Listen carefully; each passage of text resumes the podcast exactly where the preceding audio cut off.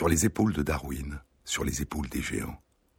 Se tenir sur les épaules des géants et voir plus loin, voir dans l'invisible à travers l'espace et à travers le temps. Plonger notre regard dans le passé et remonter le temps à contre-courant.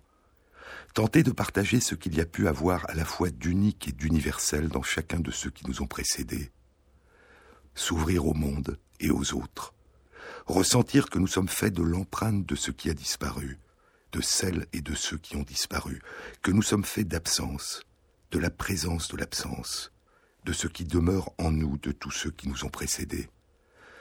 Aller à la rencontre de notre passé, lire et plonger soudain dans des mondes révolus, voyager immobile à travers l'espace et le temps, partir, nous perdre, puis revenir, renaître, plus riche de ce que nous avons vécu.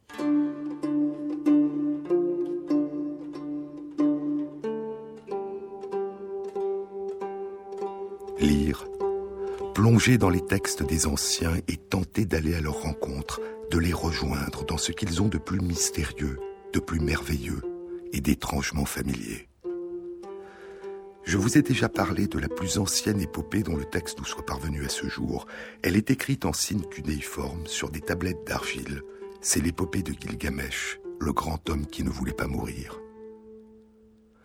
Les études archéologiques suggèrent que c'est il y a environ 4600 ans qu'a vécu Gilgamesh, le roi de l'antique cité-État d'Uruk, dont l'épopée compte la légende. À la période où Gilgamesh règne sur la cité-État d'Uruk, cela fait déjà plus de 1500 ans que Sumériens et Acadiens ont fondé la civilisation mésopotamienne entre deux fleuves, l'Euphrate et le Tigre. Et cela fait déjà plus d'un demi-siècle qu'ils ont inventé l'écriture. C'était il y a plus de 5000 ans, sur le territoire actuel de l'Irak.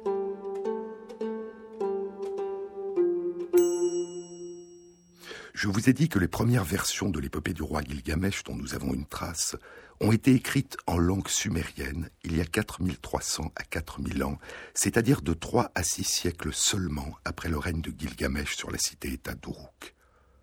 Les premières versions babyloniennes de l'épopée qui nous sont parvenues, elles, datent d'il y a environ 3750 ans.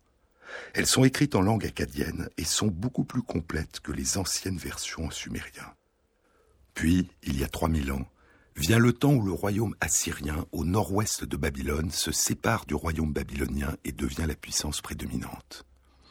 Et c'est à cette période qu'est rédigée la dernière version de l'épopée du Gilgamesh, qui deviendra apparemment la version définitive et qui sera alors recopiée de manière quasi identique durant encore 750 ans. Puis, il y a environ 2000 ans, les langues, l'écriture et la civilisation mésopotamienne sombreront dans l'oubli. Les plus nombreuses des copies de la version définitive de l'épopée ont été découvertes dans la bibliothèque d'Ashurbanipal, roi d'Assyrie, dans les ruines de sa ville de Ninive, la plus grande bibliothèque du monde à l'époque, l'une des merveilles de l'Antiquité qui sera brûlée il y a 2627 ans lors de la destruction de Ninive par les Babyloniens. Cette version définitive de l'épopée a été nommée la version ninivite ou la version de Ninive. C'est la version de l'épopée qui débute en s'adressant à nous. Souvenez-vous.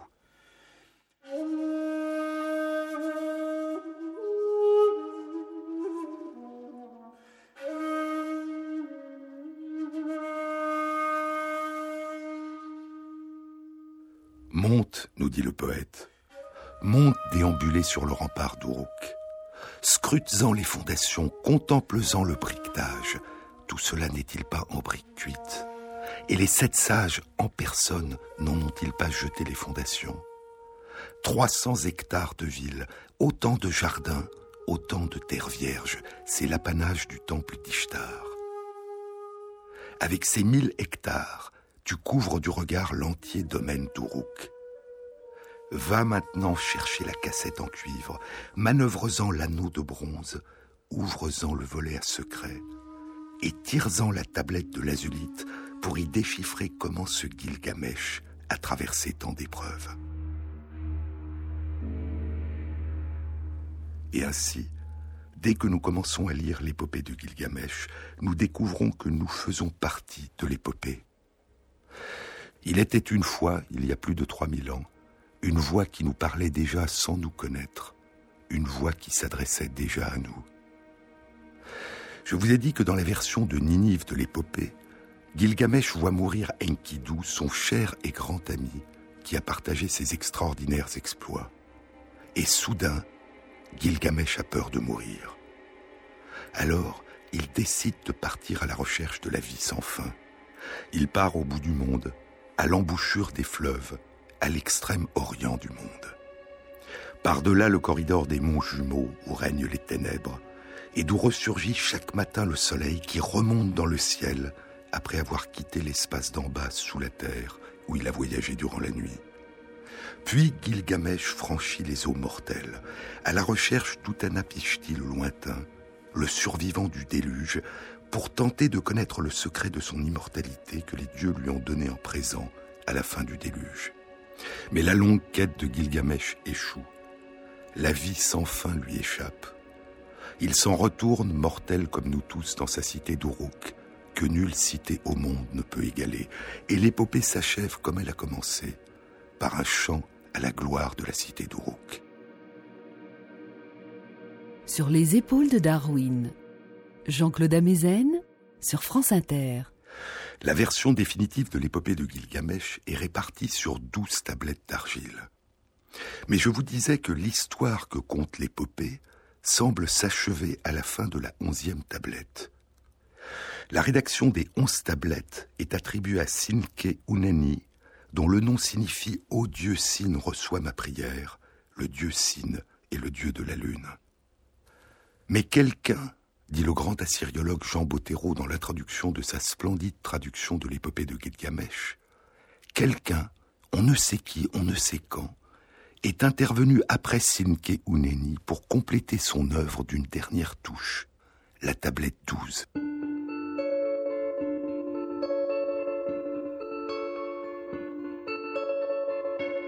Lue de près, elle n'est rien d'autre que la traduction en acadien de la seconde moitié de l'ancienne légende en sumérien intitulée Gilgamesh, Enkidu et l'enfer.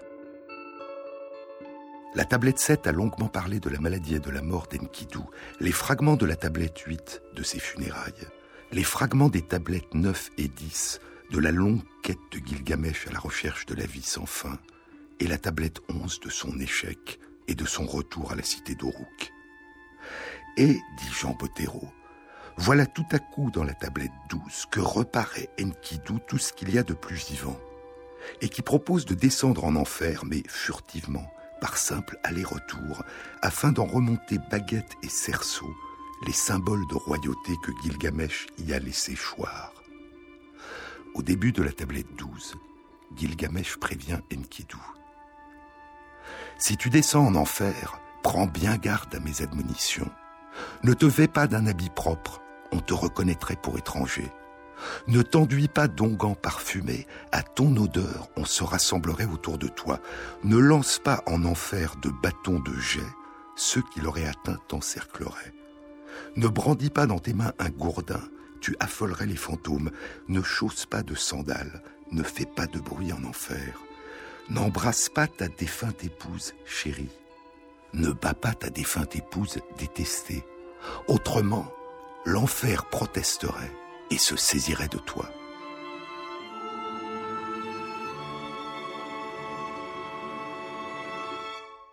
Mais Enkidu ne tient aucun compte des admonitions de Gilgamesh.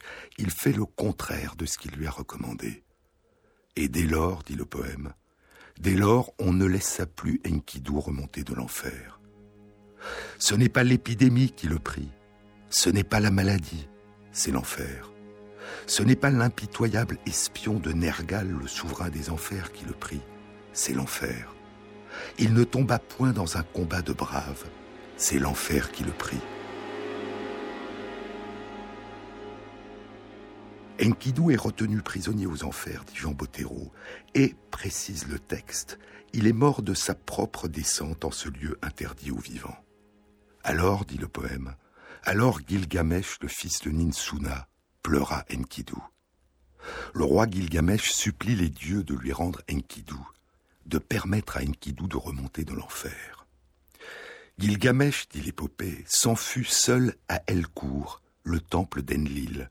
Enlil le preux, le souverain des dieux, et dit Ô vénérable Enlil, aujourd'hui la baguette m'était tombée en enfer, et le cerceau m'était aussi tombé en enfer. Mais l'enfer s'est emparé d'Enkidu, descendu les chercher. Ce n'est pas l'épidémie qui l'a pris, ce n'est pas la maladie, c'est l'enfer. Ce n'est pas l'impitoyable espion de Nergal qui l'a pris, c'est l'enfer. Il n'est pas tombé dans un combat de braves, c'est l'enfer qui l'a pris. Mais le vénérable dieu Enlil ne lui répondit mot. Alors il s'en fut seul trouver le vénérable Sin, le dieu de la lune, et lui fit la même supplique. Mais Sin, le vénérable, ne lui répondit mot. Alors il s'en fut seul trouver Ea. Ea est le dieu qui créa les hommes et les cultures et sauva Uttanapishti le lointain du déluge.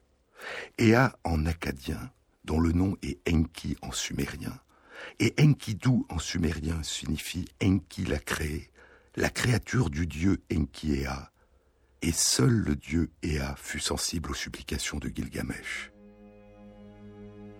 Le vénérable Ea lui répondit, et Ea commanda au preux et vaillant Nergal, preux et vaillant Nergal, à mes ordres ouvre seulement le soupirail de l'enfer, pour que l'esprit d'Enkidu, le fantôme d'Enkidu, en sorte afin de rapporter à son frère les usages de l'enfer. Le preux et vaillant Nergal, déférant à ses ordres, ouvrit seulement le soupirail de l'enfer, et l'esprit d'Enkidu sortit de l'enfer. Ils tombèrent dans les bras l'un de l'autre, puis ils se mirent à dialoguer avec de grands soupirs. Raconte, mon ami, raconte, dit Gilgamesh, raconte-moi les usages de l'enfer que tu as observés. Je ne t'en raconterai rien, car si je te racontais les usages de l'enfer que j'ai observés, tu t'écroulerais en larmes. Eh bien, je m'écroulerai en larmes, dit Gilgamesh. Mon corps, dit Enkidu, est rempli de poussière comme une crevasse au sol. Et Gilgamesh cria Hélas et se laissa tomber à terre. Hélas cria Gilgamesh en se laissant tomber à terre. Puis Enkidu lui raconta ce qu'il a vu dans l'enfer. Pour nous, écrit Jean Bottero, tenus par notre sens de la vérité historique, forcément unique, ces deux récits, celui des onze premières tablettes et celui de la douzième tablette, sont incompatibles. Mais dans une mentalité comme celle qui régnait alors, et qui mettait volontiers l'accent non sur la vérité, mais sur la vraisemblance, comme on s'en aperçoit pour peu qu'on étudie les mythes, il n'est pas sûr que l'on n'ait pas prêté à l'un des deux récits autant de plausibilité qu'à l'autre. Voilà peut-être pourquoi, une fois accolée à l'épopée de Ninive, la douzième tablette y est restée soudée, comme en témoigne la tradition manuscrite entre nos mains. Mais plus encore qu'un appel à prêter à l'un ou à l'autre des deux récits incompatibles la même plausibilité, la même vraisemblance, ce qu'il y a peut-être avant tout au cœur de certains mythes, c'est l'appel à considérer comme vrai les deux récits, c'est-à-dire un récit fait de deux récits contradictoires. Certains mythes suggèrent l'existence d'une vérité mystérieuse, cachée, plus profonde que les apparences, parce qu'elle englobe et dépasse la contradiction, parce qu'elle est paradoxale. Le paradoxe, paradoxon, dit Pascal Quignard, est la coïncidence entre des opposés. Et ce qu'on admire toujours dans le paradoxe, c'est l'inattendu. C'est ce qui surprend, saisit, fascine et s'imprime alors dans notre mémoire, comme une révélation d'autant plus bouleversante et persistante que ce qui est révélé résiste à toute explication unique, définitive.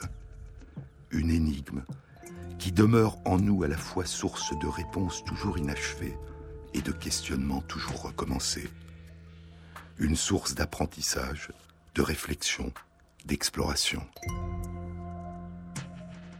Et si ce qui nous fascine dans certains mythes, dans certains récits légendaires, dans certains récits d'initiation et dans certains contes, c'est le paradoxe, l'inattendu, le contradictoire, l'apparemment impossible, alors il se pourrait que ce que ces récits évoquent et font confusément remonter en nous, ce sont les premiers apprentissages de notre toute petite enfance nos premières confrontations au monde qui nous entoure, nos premières tentatives d'en déchiffrer les régularités, nos premières tentatives d'en apprivoiser l'étrangeté, de comprendre les causes des événements pour pouvoir en prédire les conséquences, pour pouvoir agir de manière rationnelle dans le monde. Et c'est ce que suggère une étude publiée dans Science il y a un peu plus d'un mois, le 3 avril 2015.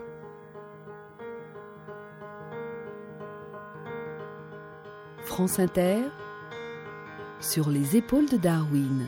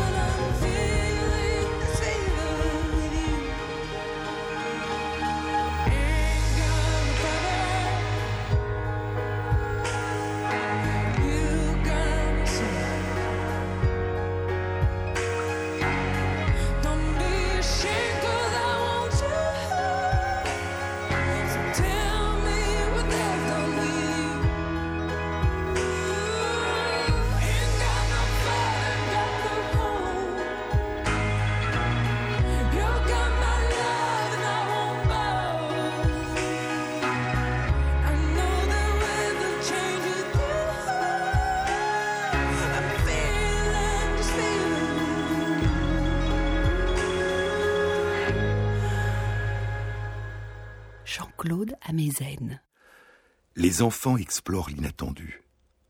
C'est le titre d'un commentaire d'une étude publiée dans Science le mois dernier. Le commentaire est écrit par Laura Schultz du département de neurosciences et de sciences cognitives du MIT, le Massachusetts Institute of Technology à Boston. Parfois, écrit Laura Schultz, la science nous émerveille par des découvertes nouvelles et surprenantes. Mais d'autres fois, poursuit-elle, une étude peut nous émerveiller quand elle confirme quelque chose que nous croyions déjà, mais que nous ne pouvions pas prouver. C'est ce type de plaisir que nous procure l'article de Stahl et Feigensohn. De quoi s'agit-il? Depuis une quarantaine d'années, des études avaient indiqué que lorsque de petits enfants sont confrontés à un événement qui contredit leurs attentes, cet événement étrange retient leur attention. Par exemple, ils fixent plus longtemps du regard une balle qui semble traverser un mur qu'une balle qui rebondit sur le mur. C'est aussi le cas pour un objet qu'une personne a caché à un endroit et qu'elle retrouve ensuite à un autre endroit. Les enfants regarderont plus longtemps cet objet qu'un objet qui est retrouvé par la personne à l'endroit où il a été caché. C'est encore le cas si un objet disparaît de l'endroit où il a été caché, ou si une personne s'approche de quelqu'un d'apparemment méchant plutôt que de s'approcher de quelqu'un d'apparemment gentil. Cela a conduit à supposer que cette attention particulière des enfants pour les événements qui leur paraissent inattendus, étranges, et qui sont contraires à leurs attentes et à leur expérience, correspond à une envie d'apprendre et de comprendre. Mais cette hypothèse est difficile à explorer. Sont-ils simplement surpris ou essayent-ils aussi de comprendre? Depuis une dizaine d'années, des études ont recherché jusqu'à quel point le jeu de l'enfant, le temps qu'il passe à explorer un objet, est pour l'enfant une source d'enseignement. Et ces études ont montré que lorsqu'un événement contredit leurs attentes et les surprend, les enfants passent plus de temps à explorer l'objet qui a produit cet événement inattendu. Mais cette exploration correspond-elle simplement à une fascination pour l'objet qui se comporte d'une manière étrange, inexplicable? Ou correspond-elle à une recherche précise par l'enfant d'une explication à l'événement inattendu? Il n'y avait pas de réponse claire à ces questions, et la plupart des études avaient concerné des enfants âgés de plus de deux ans et des enfants d'âge scolaire. L'étude publiée le mois dernier dans Science a été réalisée par Amy Stahl et Lisa Feigenson, deux chercheuses du département de psychologie et de neurosciences de l'université John Hopkins à Baltimore, aux États-Unis. Elles ont exploré le comportement de 110 enfants âgés de moins de 1 an, de 11 mois. Les questions qu'ont posées les chercheuses étaient les suivantes. Est-ce que ces petits-enfants apprennent et retiennent plus d'informations concernant un objet quand cet objet a un comportement inattendu que lorsqu'il a un comportement habituel? Et lorsque ces petits-enfants explorent sélectivement les objets qui ont un comportement inattendu, est-ce que leur exploration recherche intentionnellement et spécifiquement des informations et des explications qui concernent le comportement inattendu de l'objet? Une première série d'expériences a consisté à présenter aux enfants une petite voiture ou une balle. Dans l'une des expériences, la petite voiture ou la balle est posée sur un support solide, un cube. Puis le cube est caché par un écran. Lorsqu'on enlève l'écran, la balle ou la voiture est soit comme on l'attend, toujours posée sur le cube, soit de manière étrange, la voiture ou la balle est à côté du cube, à la même hauteur qu'auparavant, mais elle flotte dans l'air, sans support. Dans une autre expérience, la petite voiture ou la balle roule le long d'une pente. Au bout de la pente, un écran cache ce qui se passe, mais on voit le sommet d'un mur qui dépasse de l'écran. Lorsqu'on retire l'écran, la voiture ou la balle est soit comme on l'attend devant le mur qui a arrêté sa course, soit, de manière étrange, la voiture ou la balle est de l'autre côté du mur, comme si elle l'avait traversé. L'expérience est limitée dans tous les cas à une durée de 10 secondes, afin d'empêcher que les enfants ne regardent plus longtemps l'objet qui a eu un comportement étrange. Puis, les chercheuses révèlent aux enfants que l'objet a une propriété cachée. Quand elles le prennent en main et le font monter et descendre dans les airs, l'objet émet un son particulier. Ensuite, les chercheuses présentent aux enfants deux objets.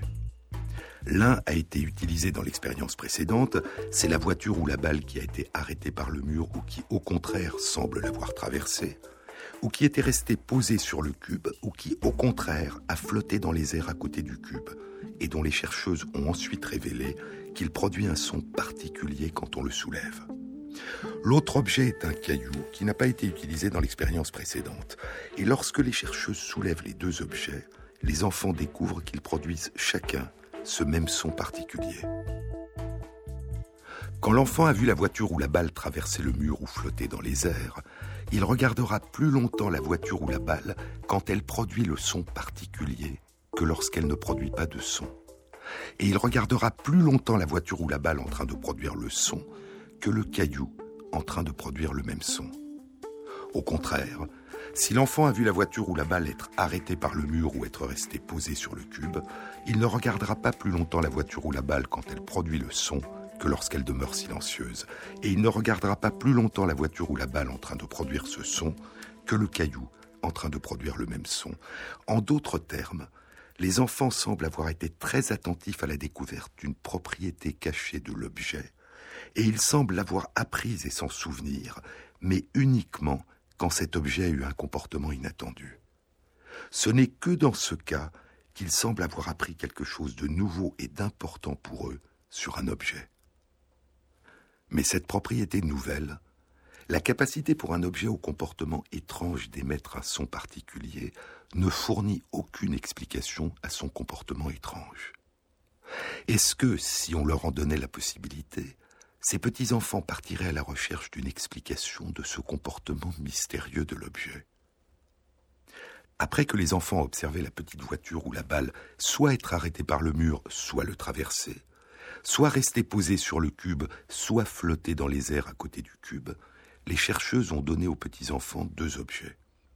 Soit la voiture ou la balle qu'ils avaient observée, soit un objet qu'ils n'avaient pas observé. Les enfants qui avaient vu la voiture ou la balle adopter un comportement étrange, inattendu, passaient plus de temps à manipuler et à explorer l'objet qui avait eu un comportement étrange que l'autre objet. Et ce n'était pas le cas des enfants qui avaient vu la voiture ou la balle avoir un comportement habituel, attendu. Alors les chercheuses se sont posé la question suivante. Est-ce que les enfants explorent non seulement plus longtemps, mais différemment un objet qui avait eu un comportement inattendu Est-ce qu'ils s'engagent dans une exploration particulière de cet objet en fonction de la nature particulière de son comportement inattendu? Une voiture ou une balle qui semble traverser un mur est un objet apparemment anormalement et extrêmement solide. Et on peut explorer la solidité d'un objet en le frappant sur le sol. Une voiture ou une balle qui flotte apparemment dans l'air, sans support, qui semble échapper à la pesanteur et pratiquer une sorte de lévitation, est un objet qui semble avoir l'étrange capacité de ne pas retomber sur le sol. Et on peut explorer ce comportement en soulevant l'objet, puis en le lâchant. Frapper un objet sur le sol ou sur une table est une activité favorite des petits-enfants. De même que le fait de prendre un objet dans la main, de l'élever dans les airs, puis de le lâcher de le faire retomber par terre. Après que les enfants ont observé la voiture ou la balle soit être arrêtés par le mur, soit le traverser, soit rester posés sur le cube, soit flotter dans les airs, les chercheuses ont donné aux enfants deux objets. Soit la voiture ou la balle qu'ils avaient observée, soit un objet qu'ils n'avaient pas observé auparavant. Les enfants qui avaient vu la voiture ou la balle traverser le mur passaient plus de temps à frapper la voiture ou la balle sur le sol qu'à la soulever dans les airs et à la laisser tomber sur le sol. Ils testaient l'extraordinaire solidité de la voiture ou de la balle. Inversement, les enfants qui avaient vu la voiture ou la balle flotter dans les airs passaient plus de temps à la soulever dans les airs puis à la lâcher qu'à la frapper sur le sol. Il testait l'extraordinaire capacité de lévitation de la voiture ou de la balle. Mais ce n'était pas le cas pour l'autre objet, qui n'avait pas fait partie de l'expérience. Les enfants consacraient autant de temps à le frapper sur le sol qu'à le soulever et à le lâcher. Et les enfants qui avaient vu la voiture ou la balle avoir un comportement habituel, c'est-à-dire être arrêtés par le mur ou rester posés sur le cube, consacraient autant de temps à frapper la voiture ou la balle sur le sol qu'à la soulever et à la lâcher, et il en était de même pour le deuxième objet. Le titre de l'étude était Observer l'inattendu favorise l'apprentissage et les comportements d'exploration des enfants.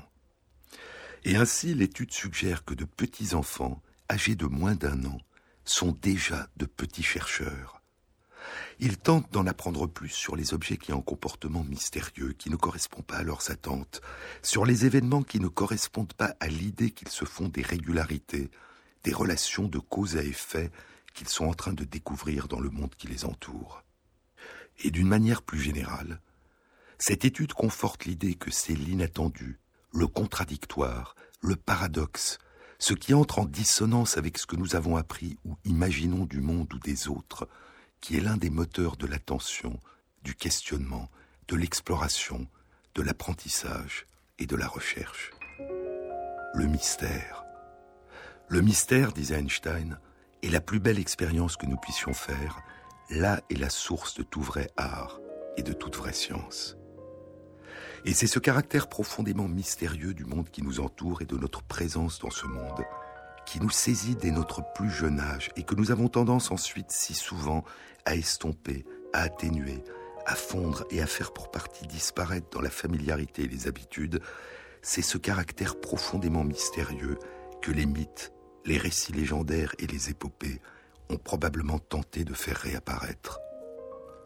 Source d'émerveillement, de saisissement, de fascination, d'apprentissage et de questionnement, suggérant sans expliquer, par l'inattendu, par le paradoxe, par la coïncidence entre des opposés, que la réalité est plus riche que ce que nous pouvons en percevoir.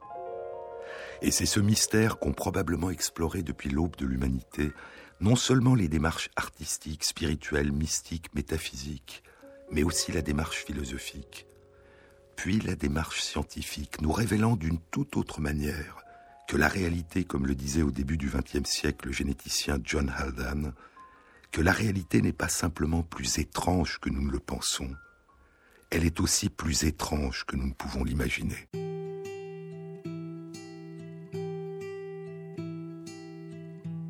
Oh, ton cœur est sauvage, il ne répond pas. Toujours comme un sage aux nouveaux appâts. Quand l'esprit amoureux dans des filets tombe, parfois c'est du sérieux, parfois boum, c'est une bombe.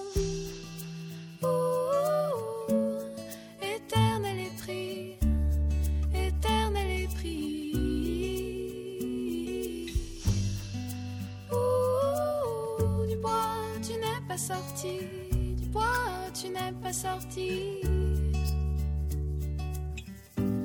Ah, ton corps est rebelle, hein, il s'attache trop aux amours étincelles, un faux numéro.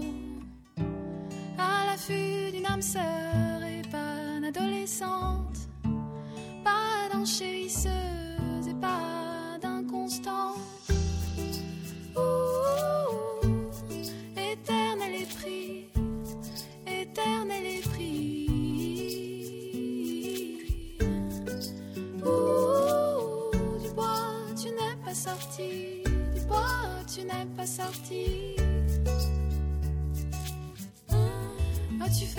difficile, tu chipotes et tu veux des filles au sourire facile qui te prennent pour un dieu. Si ton cœur est sauvage et ne répond pas sur un ton plus sage, adieu, adieu à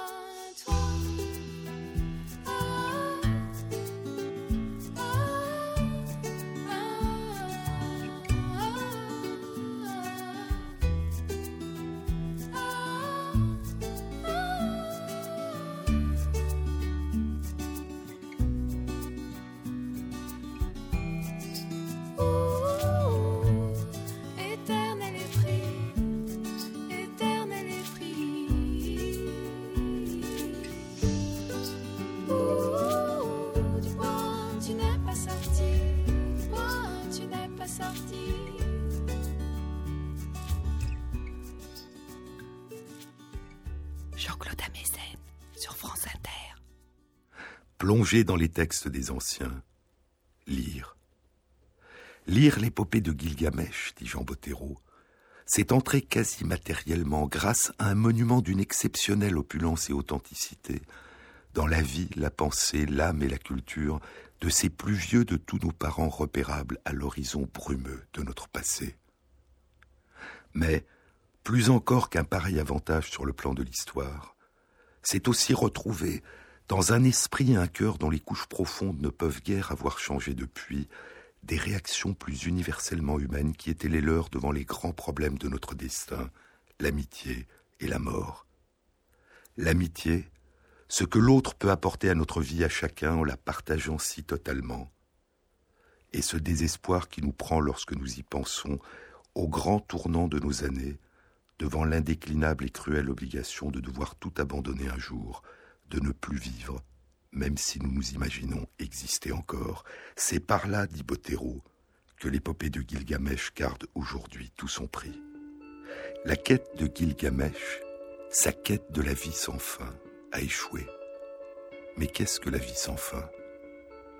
De l'autre côté de la Méditerranée, dans la Grèce antique, un autre mythe révélera le caractère à la fois dérisoire et tragique que peut avoir la quête de la vie sans fin la quête de l'immortalité.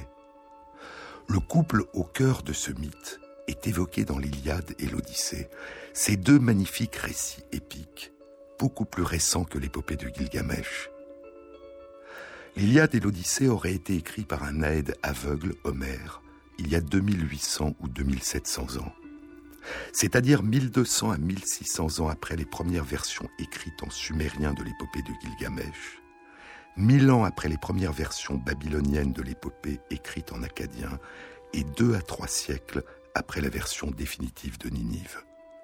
Et les études archéologiques suggèrent que les événements historiques dont l'Iliade et l'Odyssée ont fait le récit mythique et légendaire se seraient déroulés à l'apogée en Grèce de la grande civilisation mycénienne de l'âge de bronze, durant une période qui s'est étendue entre il y a 3600 et il y a 3200 ans, c'est-à-dire 1000 à 1400 ans après la période historique du règne du roi Gilgamesh sur la cité-État d'Uruk. L'un des deux personnages du mythe grec qui révèle le caractère à la fois dérisoire et tragique que peut avoir la quête de la vie sans fin est Éos. Éos est la déesse de l'aurore. Éos rhododactylos, l'aurore aux doigts de rose, chante Homère. Eos rhodopécus, l'aurore aux avant-bras de rose. Dans l'Iliade, elle est aussi Eos crocopéplos, l'aurore en robe de safran. Et dans l'Odyssée, elle est aussi Eos erigeneia, l'aurore née tôt, qui se lève tôt. Fille des titans Théia et Hyperion, la déesse de l'aurore, sœur d'Hélios le soleil et de Sélénée la lune, habite aux confins de l'océan. Elle est la mère d'Eosphoros, l'étoile du matin, et de Hersa, la rosée du matin.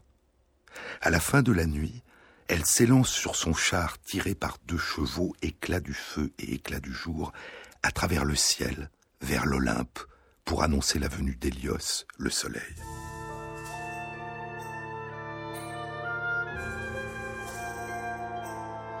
C'est le début du cinquième chant de l'Odyssée, ces chants que les Grecs appelaient des rhapsodies, des chants cousus les uns aux autres. L'aurore se levait de sa couche aux côtés du glorieux Titonos, venant apporter le jour aux dieux et aux mortels. Titonos, l'époux de la déesse de l'aurore, est un mortel. Et dans l'Iliade, Homère évoque la glorieuse lignée des ancêtres de Titonos.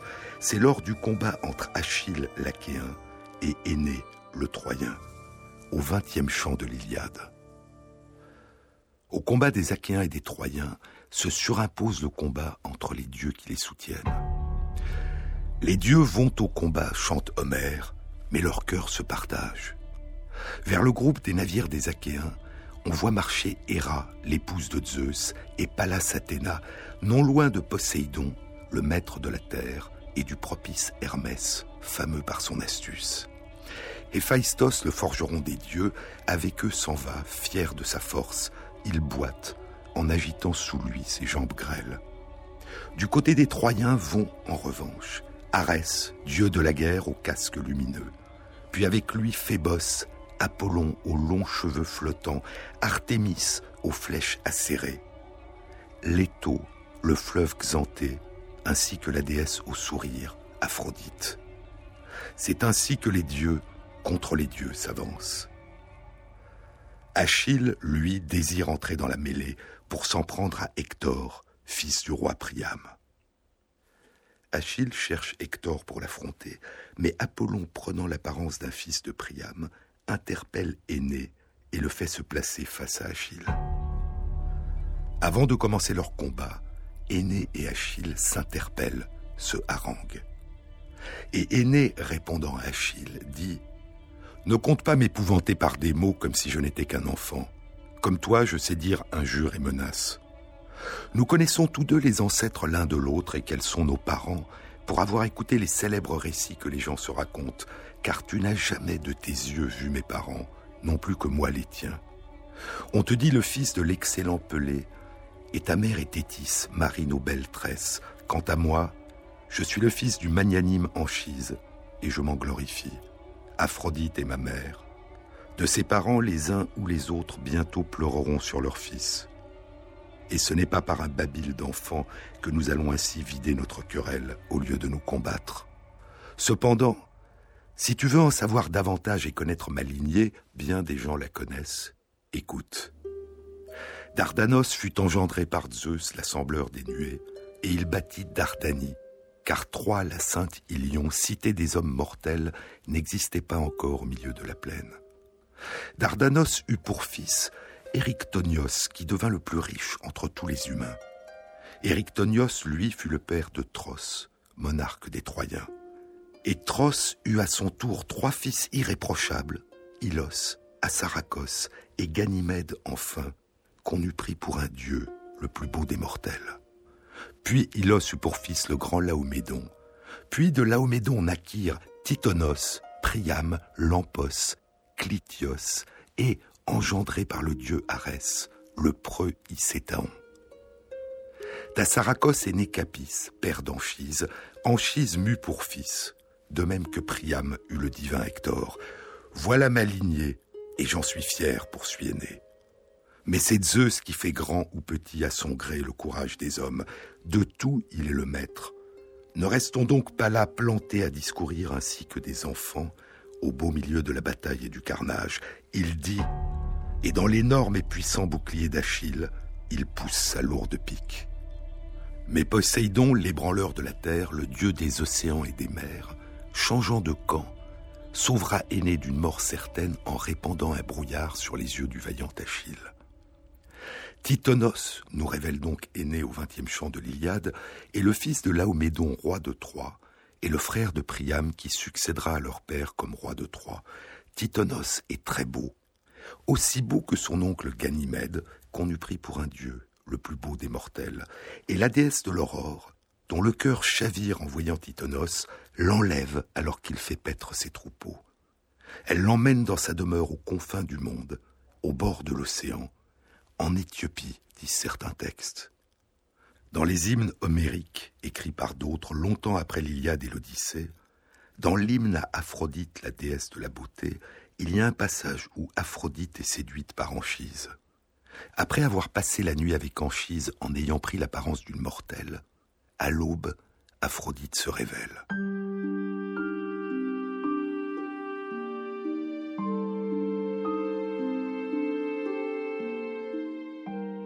Elle porte désormais en elle leur enfant aîné, le Troyen qui fondera Rome après la destruction de Troie et que chantera Virgile dans l'Énéide. Et à Anchise, terrifiée d'avoir pris la déesse pour une simple mortelle, Aphrodite conte la triste histoire d'amour d'Éos, la déesse de l'aurore, et de Titonos. Éos au trône d'or, dit Aphrodite, enleva Titonos, homme de ton peuple, mais semblable par sa beauté aux immortels. Elle alla demander à Zeus, qui amasse les nuées, qu'il le fasse immortel pour qu'il vive toujours. Et Zeus consentit par un signe de tête et accomplit son désir. Mais Éos, l'insensé, ne songea pas dans son esprit à demander pour Titonos la jeunesse et à le soustraire ainsi à la vieillesse. Aussi longtemps qu'il posséda la jeunesse chère à tous, Charmé par Éos au trône d'or né au matin, il habita et vécut auprès d'elle aux limites de la terre, sur les rives de l'océan. Mais dès que les premiers cheveux blancs commencèrent à se répandre de sa belle tête, et que sa barbe devint blanche, poursuit Aphrodite, Éos s'éloigna de sa couche. Elle le nourrit cependant dans sa demeure de froment et d'ambroisie, et lui donna de beaux vêtements. Mais lorsqu'il fut devenu très vieux, Incapable de bouger ses membres et de se lever, Éos pensa que le mieux était de le déposer dans la chambre nuptiale, dont elle ferma les portes brillantes. Là, sa voix coule, inentendue, inaudible, et sa force n'est plus qui était autrefois.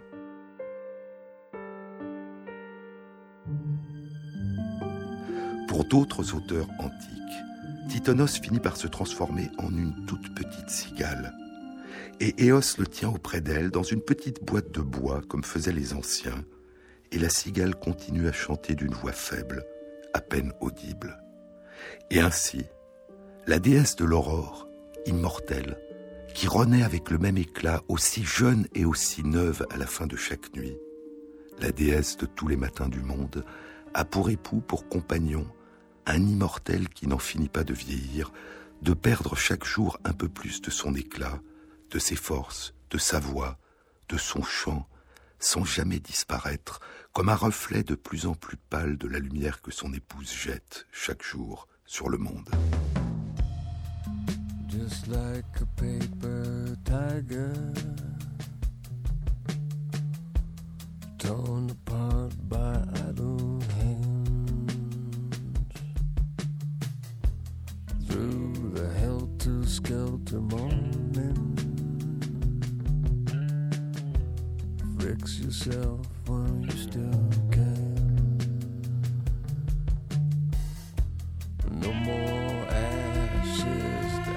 say.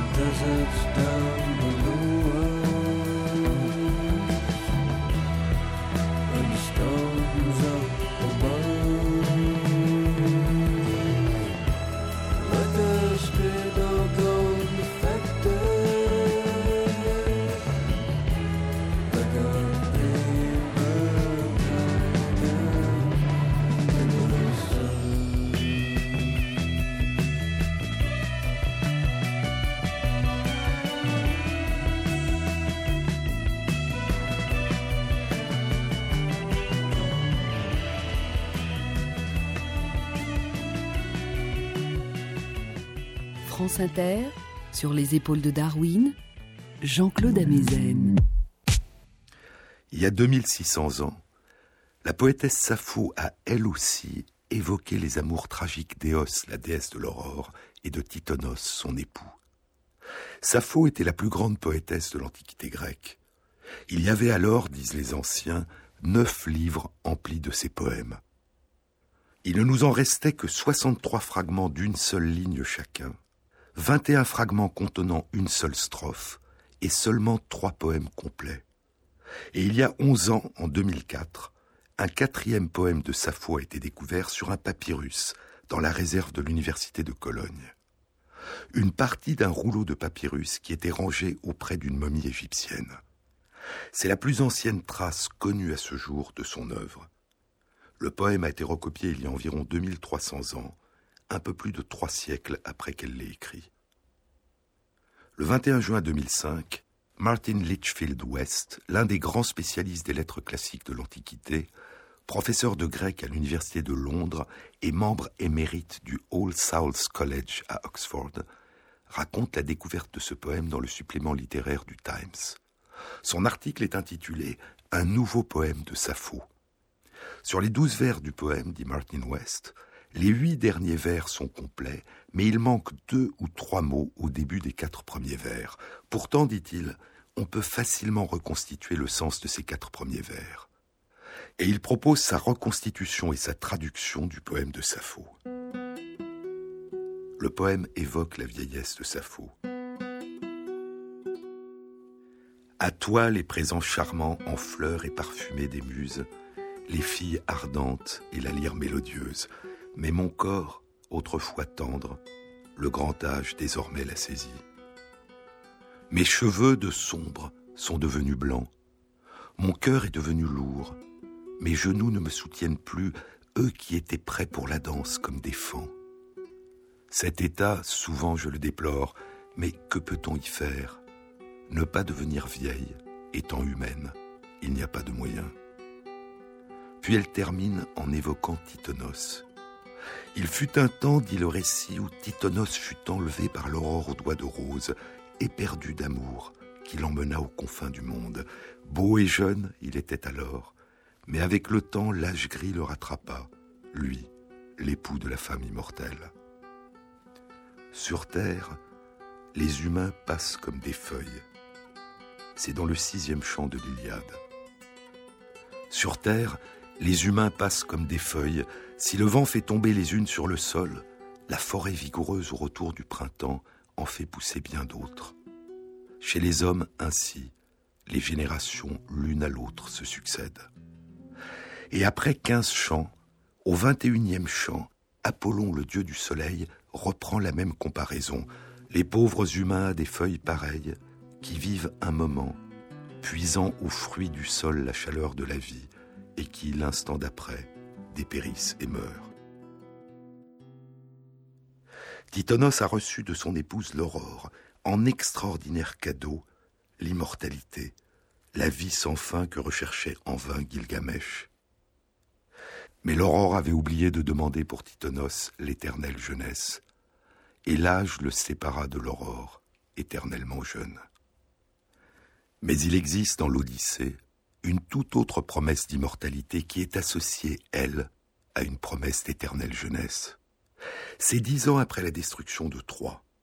Les dieux réunis sur l'Olympe se lamentent sur le destin d'Ulysse. C'est dans l'ouverture de l'Odyssée dans l'invocation au début du premier chant qui commence ainsi. C'est l'homme aux mille tours, muse, qu'il me faut dire, celui qui tant erra quand de Troie il eut pillé la ville sainte, celui qui visita les cités de tant d'hommes et connut leur esprit, celui qui sur les mers passa par tant d'angoisse en luttant pour survivre et ramener ses gens. Hélas, même à ce prix, tout son désir ne put sauver son équipage. Viens, ô fille de Zeus, nous dire à nous aussi quelques-uns de ses exploits. Ils étaient au logis tous les autres héros, tous ceux qui de la mort avaient sauvé leur tête. Ils avaient réchappé de la guerre et des flots. Il ne restait que lui à toujours désirer le retour et sa femme. Tous les dieux le plaignaient, sauf un Poséidon, dont la haine traquait cet Ulysse divin jusqu'à son arrivée à la terre natale. Mais tous les autres dieux tenaient leur assemblée dans le palais de Zeus, le seigneur de l'Olympe. Et cette promesse d'immortalité, associée à une promesse d'éternelle jeunesse, nous la découvrirons dans une prochaine émission.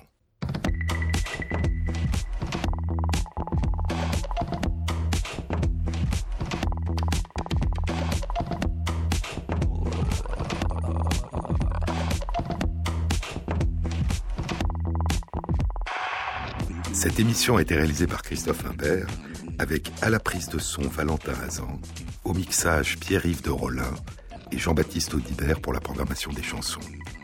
Et merci à Christophe Magère qui met en ligne sur le site de l'émission les articles scientifiques et les livres dont je vous ai parlé.